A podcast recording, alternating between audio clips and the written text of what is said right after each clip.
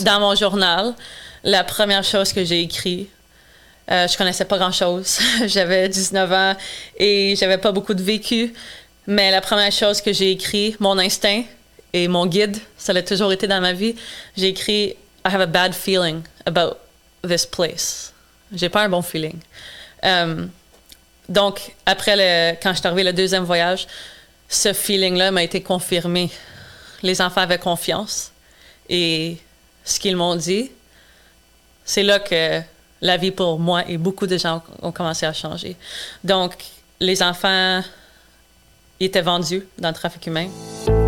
Afin de partager, discuter, apprendre, rencontrer, s'informer et comprendre ensemble sur tous les sujets concernant l'éducation et la famille, bienvenue ici à votre podcast Éducation Famille. Bonjour et bienvenue à votre podcast Éducation Famille. Aujourd'hui, je reçois une personne. Écoutez, si les films de James Bond vous interpellent et euh, vous pensez voir beaucoup d'action dans ces films-là, je peux vous dire que sa vie à elle et son cheminement et ce qu'elle a fait malgré son jeune âge de femme, euh, vous allez voir que ça va être très inspirant et très motivant. Alors, cette dame que je rencontre, cette jeune femme que je rencontre est fondatrice de l'organisme Ayam Eshima elle a étudié en éducation pour par la suite, après un certain voyage, euh, partir et faire euh, de l'éducation en développement, sa formation en développement international. Elle a deux enfants, Amani, qui veut dire la paix en Swahili, et aussi euh, qui a six ans, et Charlie, qui a quatre ans. Alors, je suis très contente de rencontrer Lexis Betty.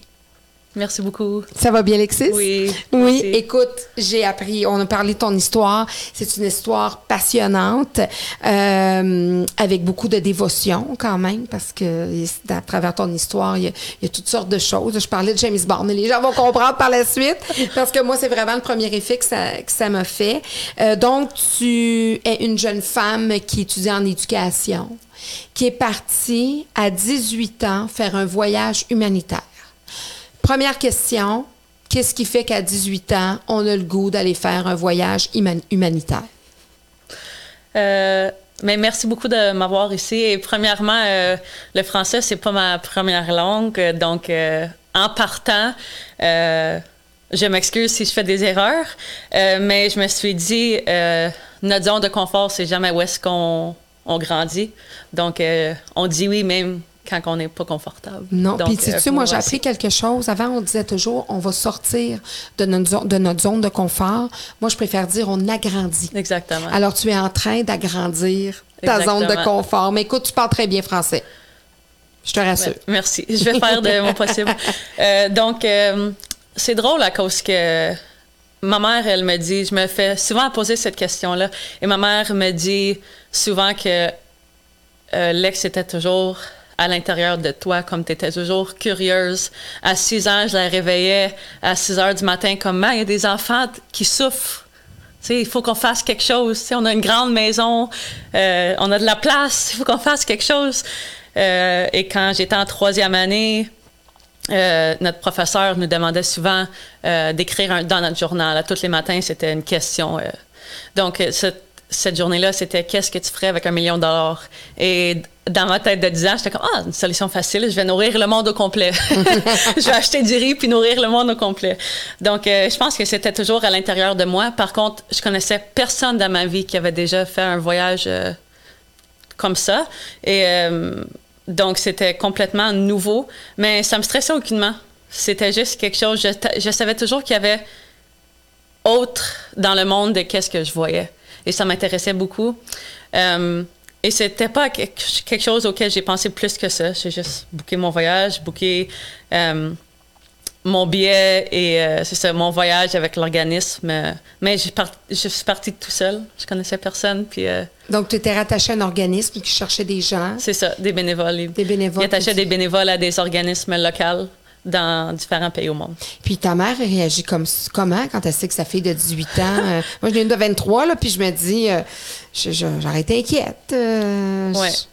Mais ma mère, c'est vraiment une femme extraordinaire et vraiment unique dans le sens que dans ses méthodes de, de parents aussi. Euh, elle fait beaucoup confiance. On est quatre, cinq en fait. Euh, et elle fait beaucoup confiance à ses enfants, puis nos décisions, puis elle nous laisse apprendre de nos expériences. Euh, elle est toujours là pour nous guider, mais elle nous laisse apprendre. Et je pense que en me voyant vieillir, elle savait que il y avait quelque chose à l'intérieur de moi. Euh, et je pense pas qu'elle voulait bloquer ça. Mais en tant que mère, moi-même, euh, je sais que je peux même pas m'imaginer comment c'était difficile à dire oui, même si je suis très confiante qu'elle avait la chienne elle aussi. Ben oui. Euh, et j'avais 19 ans. Et elle, elle m'a eu quand elle avait 19 ans. Donc, c'est. Ça a été devait son voyage à elle. Beaucoup, Ben oui. beaucoup d'émotions pour elle aussi. Là. Ben oui, certainement. Ouais. Elle aussi, c'était quelque chose d'avoir un enfant à 19 ans. euh, c'est une autre forme de voyage. Ouais, c'est ça. Mais c'est tout un voyage humanitaire, Absolument. ça aussi, que de Ouais. tomber mère à arriver mère à, à 19 ans. Euh, donc, tu prépares ton voyage, tu arrives où tu es allé? Tu es allé en Afrique? Oui, c'est ça. Donc, euh, en fait, l'organisme avec qui euh, euh, j'étais. euh, J'avais prévoy- prévu mon voyage. Euh, j'étais supposée aller en Tanzanie, euh, enseigner en anglais, vu que j'avais fait mon, mon éducation à ce point-là en, euh, en éducation. Mais deux semaines avant de partir, l'organisme m'a dit Ah, on a fermé nos, notre partenariat avec, avec l'organisme en Tanzanie, donc on t'en va au Kenya.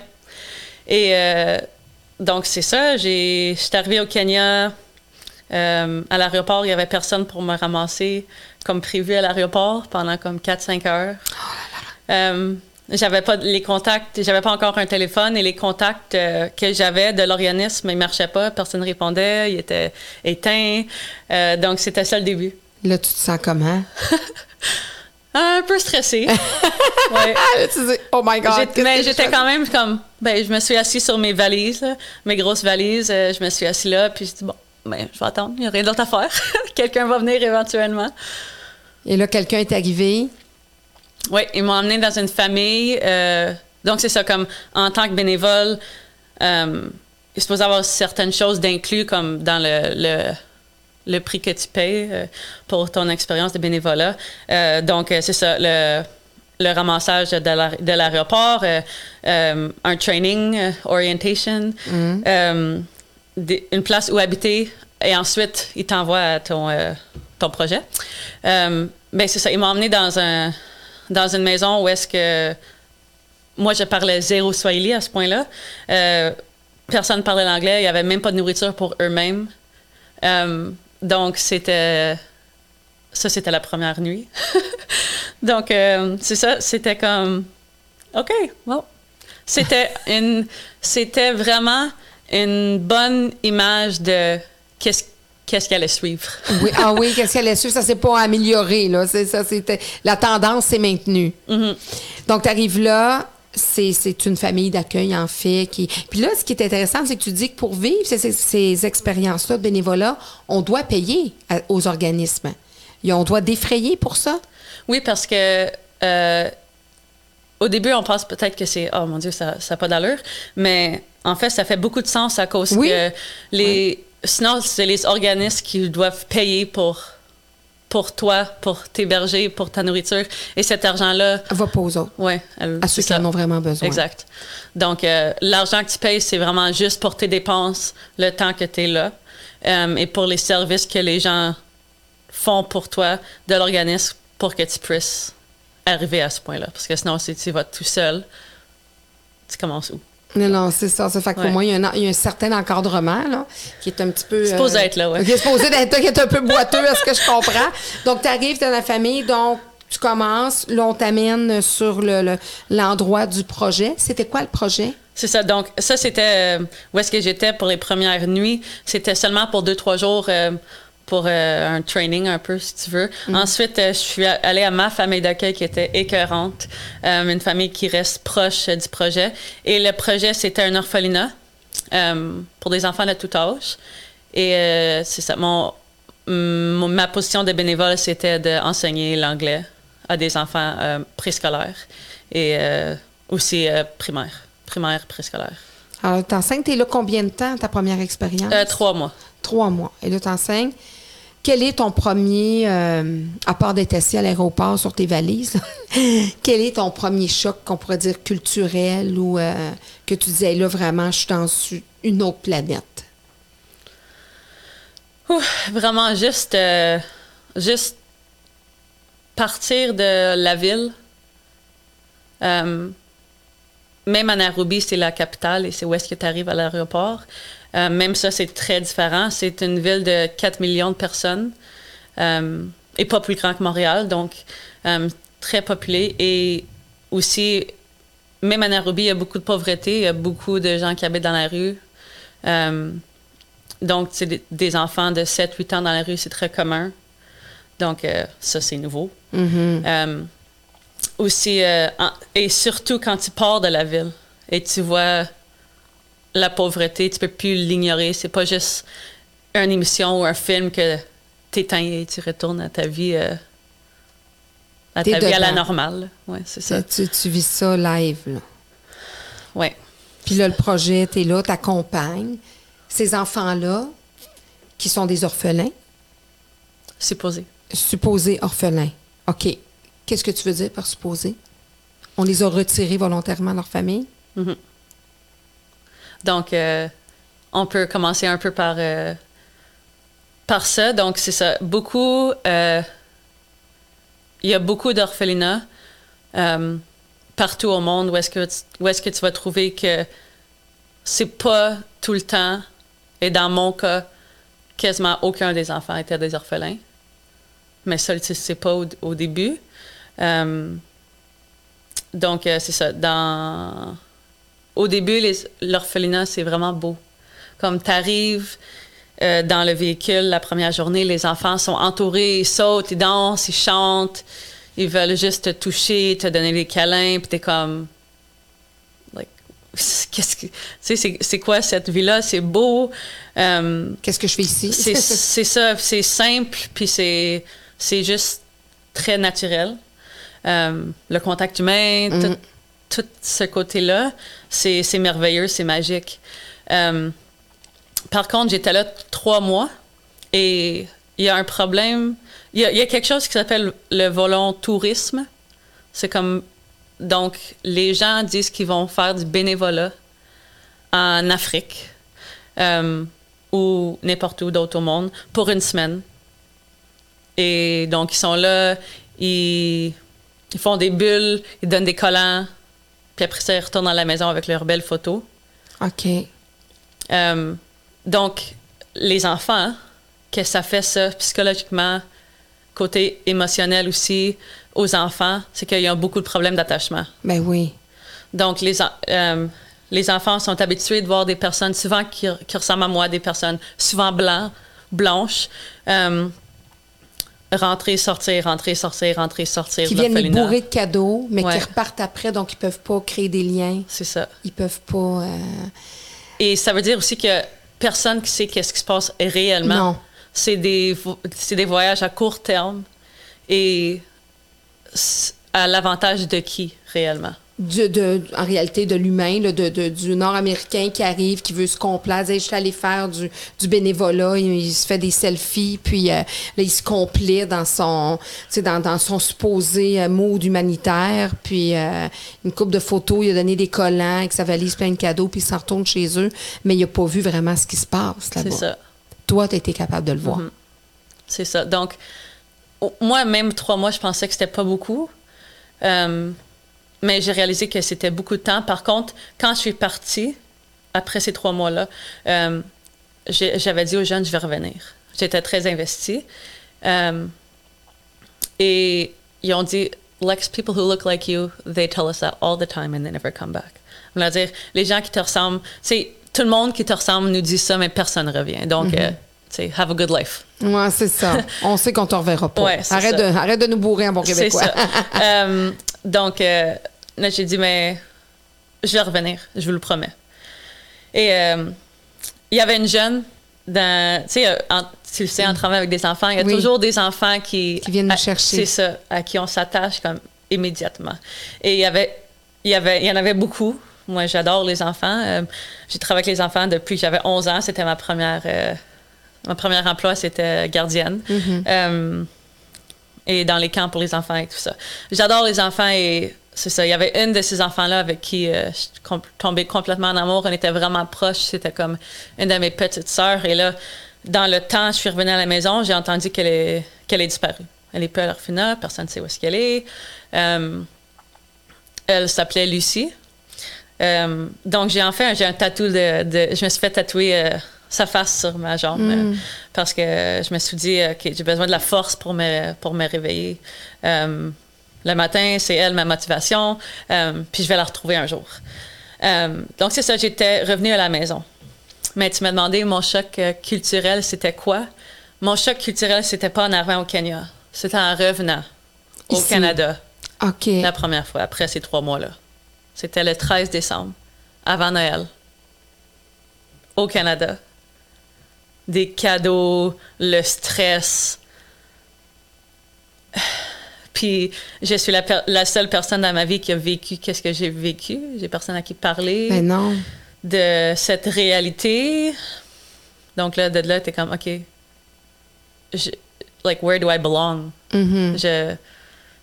C'est ça, donc c'était, c'était très Tu devais, difficile. devais vivre ça seul. Tu peux pas. puis là, les gens Très- sont dans la frénésie de Noël aussi. The show must go on, mais dans le sens. euh, donc, OK. Puis là, tu vis ça. Tu sais pas trop comment parler.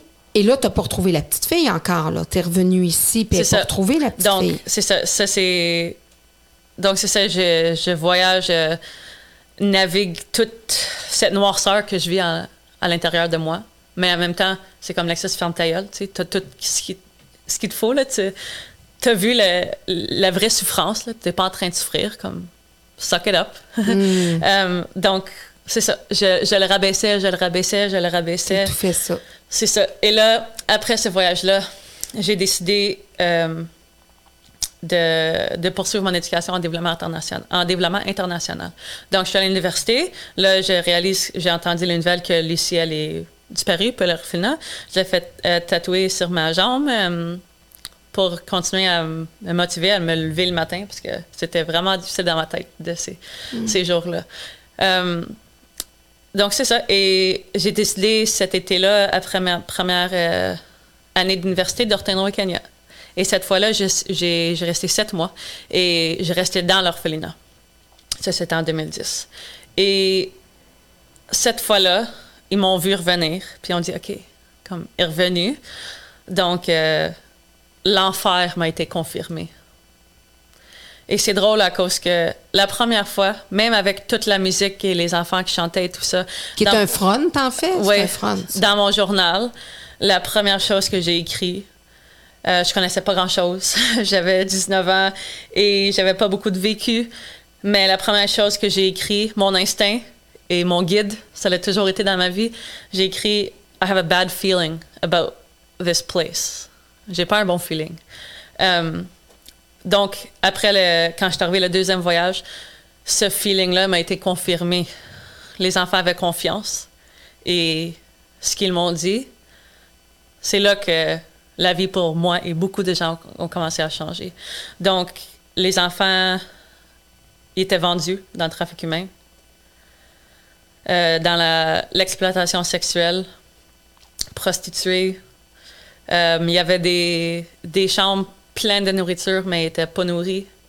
Des chambres pleines de nouveaux vêtements, mais étaient Pas habillé, pas toujours avec les mêmes choses. C'est ça. Puis, euh, et pourquoi? À cause que l'image stéréotype de l'Afri- de, de l'enfant africain vaut des millions de dollars, C'est une business. en fait.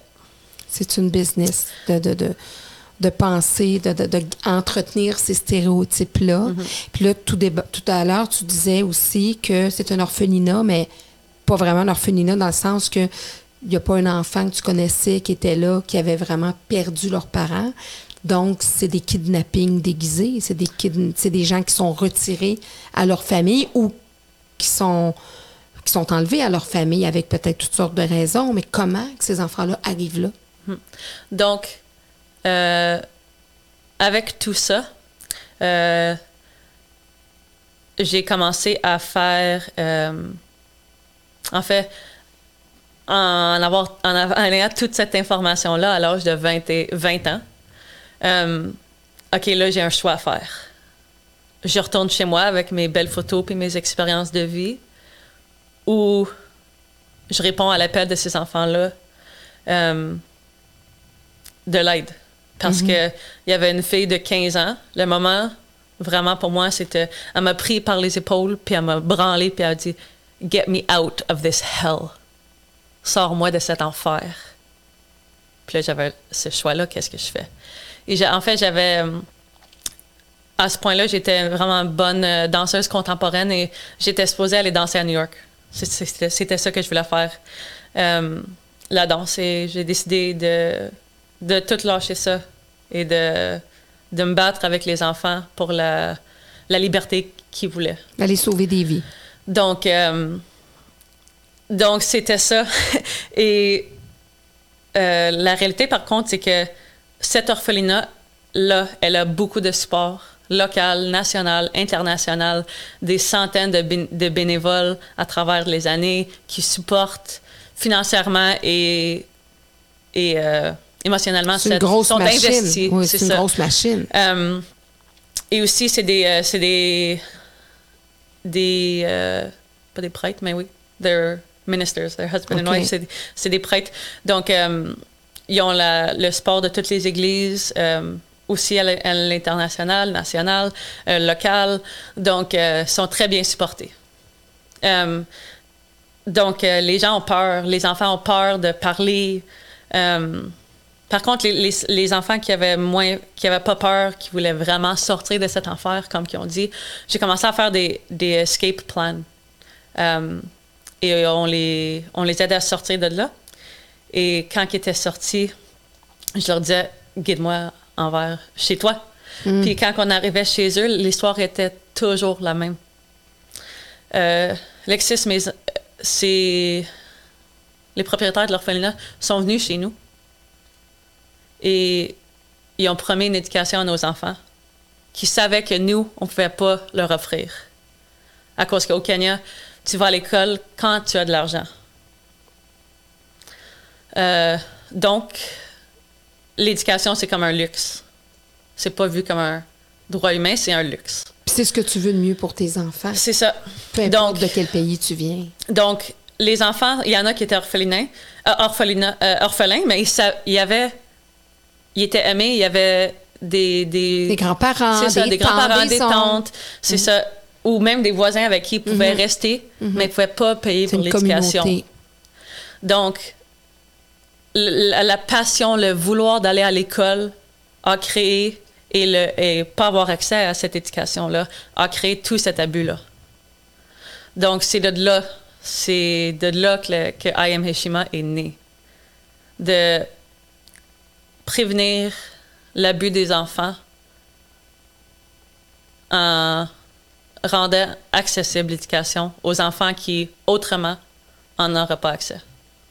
Donc, à ce moment-là, toi, tu es là, ces gens-là se racontent parce qu'il y en a qui ne revoyaient jamais leur famille, ça veut dire? Non, c'est ça, exactement. Ils finissaient par disparaître, soit de la traite des Blanches, qu'on appelle? En fait, il n'y en, avait, y en avait pas. Euh, il avait pas le droit de visiter l'orphelinat, sauf une journée par année.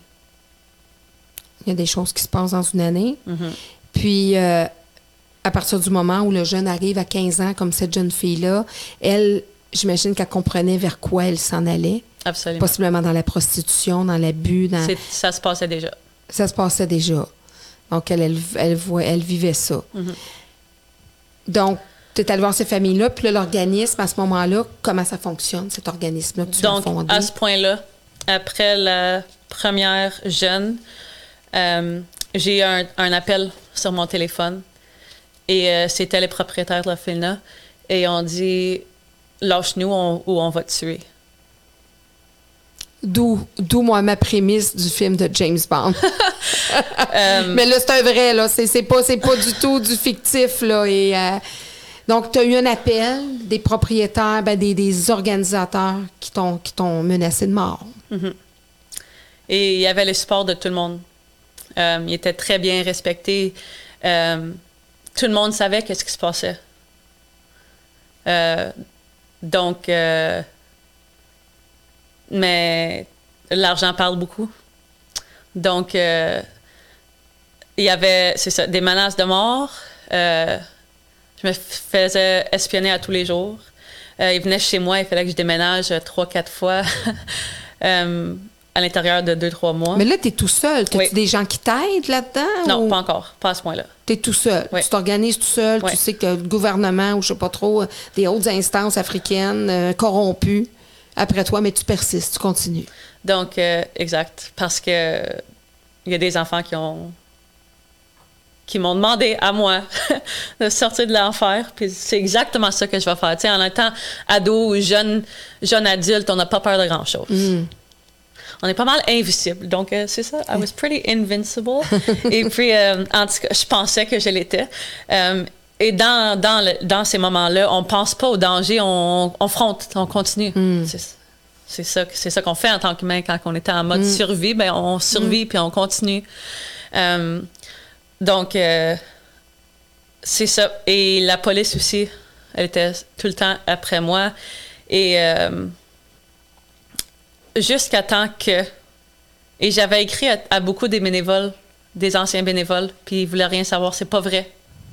C'est pas vrai. Euh, Donc, j'ai écrit beaucoup à, gros- à des gros organismes. Et eux aussi voulaient rien savoir. Les organismes qu'on connaît, là, qui Ouais. nous sollicitent à la télévision pour dire donner de l'argent. Donc, etc. euh, on, on a, on a frappé beaucoup de portes. on nommera pas de nom, là, mais on, On a, a- une coupe en tête. On a frappé beaucoup de portes. Euh, et il y en a pas qui se sont ouverts. Euh, Jusqu'à temps que euh, je trouve une directrice de la police, une femme forte, qui a dit Moi, je j'accepte pas d'argent au nom des enfants qui souffrent. Et elle m'a dit Lex, on, on va. We're gonna take it down. Faire le ménage. Ouais. Et elle, c'est ça. She was Criminal Investigative Department. Donc, c'est elle qui fait toutes les inves- investigations. Et à ce point-là, il y avait aussi une directrice euh, au, euh, au bureau de l'enfance qui nous a aussi joint. Donc, euh, et un organisme qui a répondu à l'appel, leur directrice du Kenya. Donc, quatre femmes, moi et trois autres femmes, on, on, ouvert une inves- investigation.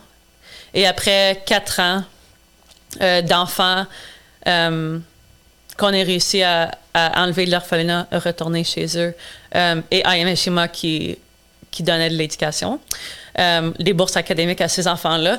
Ces enfants-là ont parlé euh, en cours, ont parlé à cette femme euh, qui est en charge de la police, donné leur histoire. Euh, une fille qui, est- qui a été euh, qui a un enfant du propriétaire. Un enfant qui a eu un enfant du propriétaire. Elle a parlé, ça, ça a été en cours. Euh, après quatre ans, euh, l'histoire commençait à changer. Les gens commençaient à savoir la réalité. La communauté telle qu'elle a dénoncé l'orphelinat une fois qu'ils savaient qu'est-ce qui se passait réellement. Euh, les enfants qui étaient dans la rue, que j'ai trouvés dans la rue, la- cette fois-ci, la première fois étaient dans l'orphelinat. Mm. Et on s'est retrouvés. Euh, et eux aussi, une fois qu'ils se sentaient en sécurité, commençaient à parler euh, de la réalité, qui ont vécu l'orphelinat. Et ils disaient que la vie dans la rue, à l'âge de 9 ans, est meilleure que la vie dans l'orphelinat. Mm. Donc, les choses Parce qu'ils étaient en contrôle de ce qui se passait plus dans leur vie, puis ils se sentaient moins en, en danger. C'était une prison, en fait. C'est une Absolument. prison, puis ils étaient à la portée des abuseurs. Mhm. Euh, donc, tu fais bouger ces choses-là avec ces femmes-là. Ça a pris quatre ans. Quatre donc, ans. quatre ans où tu fais du in-and-out Québec. euh, Exact. Je suis encore à l'université. Euh, je travaille trois, quatre emplois. Euh, c'est ça. Donc, je dors pas beaucoup. Et c'est ça. Donc, après quatre ans, l'orphelinat est enfin fermé. Un des propriétaires est en prison. Et ces 180 là, ces 180 enfants là retournent chez eux. Tu vas retourner chez eux. Puis Mhm. là, ça, donc ça, ça s'est passé quand, là, dans les, dans les années? Ça vient-tu juste de se passer? Non, Non, parce que ça, ça fait 2014. quelques années, 2014, ça 2014. fait une dizaine d'années que, Mhm. tu, que tu t'es investi. euh. et là, la fondation continue. C'est ça. Donc, c'était vraiment pas un plan de ma vie, mais comme on le sait, la vie nous amène dans toutes les Il directions. n'y a pas de hasard. Exact. Donc, euh, c'était vraiment pas un plan de ma vie. Au début, c'était juste une crise euh, à laquelle j'ai répondu. Et ça a commencé de là. Ça a commencé en décidant que moi, j'accepte pas un monde où est-ce que les enfants sont abusés parce qu'ils veulent vraiment améliorer leur vie en allant à l'école. Mhm. Non, non, ça n'a aucun sens. Donc, moi, ce n'est pas un monde dans lequel que je veux vivre. Et euh, ma famille, ma mère m'a toujours appris de, de vivre nos valeurs. De pas juste parler, mais de vivre nos valeurs. Ah, c'est facile de dire, ah, euh, mais de, de, de, les sentir puis de faire des actions en lien avec ces principes et ces valeurs-là, c'est une autre chose. D'être restitué. Oui. Donc, euh, c'est ça. Donc, c'est de, un, vraiment une urgence qui a commencé la fondation. Euh, et de là, ça a grandi. On a commencé avec un enfant. La première enfant qu'on a. qu'on a. Parrainé? Ben oui, mais la première enfant qu'on a aidé à s'enfuir de l'orphelinat. Ah, OK. Euh, on a commencé avec elle. Comment vous l'avez amené à s'enfuir? C'était quoi vos stratégies? Euh? Il y avait seulement une. il y avait seulement une personne qui était à l'orphelinat à temps plein la nuit, qui aidait aux enfants à s'enfuir. On faisait un plan. Un plan d'évasion. Exactement. Et euh, moi, j'ai engagé un taxi avec des, des vitres vraiment teintées. et euh, l'enfant me rencontrait et on l'amenait chez elle ou chez lui. Puis là, l'enfant expliquait à la famille euh, qu'est-ce qu'ils ont vécu. Ça, c'était très difficile. mon Dieu. Puis là, t'es là, t'assistes à ça. Mm-hmm. Puis là, tu comprends la langue maintenant. Là. Exact. Donc, c'est ça. Donc, et c'est de là que l'enfant, si il peut rester à la maison, il ou elle peut rester à la maison si c'est un, environnement sain. Il reste à la maison et nous, on, offre une bourse académique euh, euh, à une école comme ici où est-ce que les enfants vont et reviennent euh, le soir. Sinon, il y a des enfants, des écoles en pensionnat pour les enfants qui n'ont pas cette option-là. donc, c'est ça. On a commencé vraiment juste en offrant le côté monétaire la bourse académique euh, dans les tout débuts. Et c'était vraiment juste moi, en travaillant mes trois, quatre emplois, ma mère, euh, mes amis. Ton entourage. Ouais, c'était vraiment juste une couple de personnes. C'est combien, combien qu'un enfant a besoin pour euh, sa scolarisation? C'est, ça dépend de quelle sorte d'école et de besoins qu'ils ont. mais c'est entre 1 et 3 dollars par jour. Donc, Pas mal de monde au Québec pourrait offrir ça. À... Exact. Il n'y pas besoin de gratter un, ben, café, ben, euh, un café Tim Hortons. Euh. Ben, moi, je pense qu'avec un café aujourd'hui, euh, tu peux faire une semaine, une semaine d'enseignement quasiment. Donc. Donc, c'est ça. On a commencé avec seulement un enfant, ensuite deux, ensuite trois avec les enfants qu'on a aidé à s'enfuir en offrant des bourses académiques côté finance, financière seulement.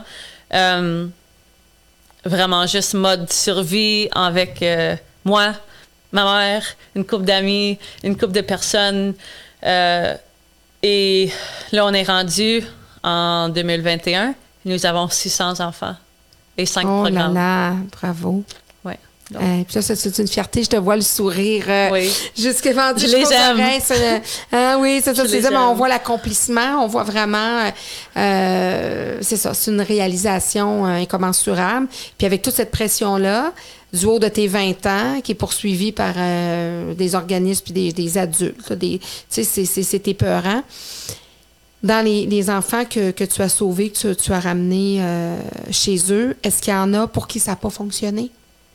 Qu'est-ce que, mettons, qui ne pouvaient pas retourner à la maison? À ce moment-là, vous faisiez quoi? Oui, c'est ça. Donc, c'est pour ça, que, c'est pour ça aussi que ça a pris euh, aussi longtemps, à cause que euh, la femme qui travaille pour le, bureau de l'enfance, euh, elle devait trouver, retracer les familles et aussi, si c'était pas possible, trouver des bonnes institutions où est-ce que ces enfants-là pouvaient ben aller. oui, pour pas les juste déplacer le mal de place. C'est ça. Donc, euh, ça a pris beaucoup de temps et elle était tout seule à cause qu'il n'y avait personne d'autre euh, qui voulait aider. Se mêler là-dedans. Oui, c'est ça. Donc, elle était tout seule de son côté. Moi, j'étais tout seule de mon côté. La directrice de la police était tout seule de son côté. Euh, donc, ça a pris beaucoup de temps. Donc, c'est ça. C'est, les enfants ont soit été retournés chez eux, si c'était une option, et sinon, ils ont été mis dans des bonnes... Des bonnes écoles ou des, des pensionnats ça. euh, pour être capable de... C'est ça. Donc, euh, nous, on a commencé avec les enfants qu'on a aidés à s'enfuir. Euh, et ensuite, on, a, on a grandi de là. Donc, de là, notre critère est devenu des enfants qui sont vraiment à risque d'abus. Donc, ils sont dans la rue? Euh, oui, soit dans la rue, des, des filles à risque de prostitution ou des enfants qui sont simplement dans la pauvreté extrême, qui n'ont pas accès à l'éducation.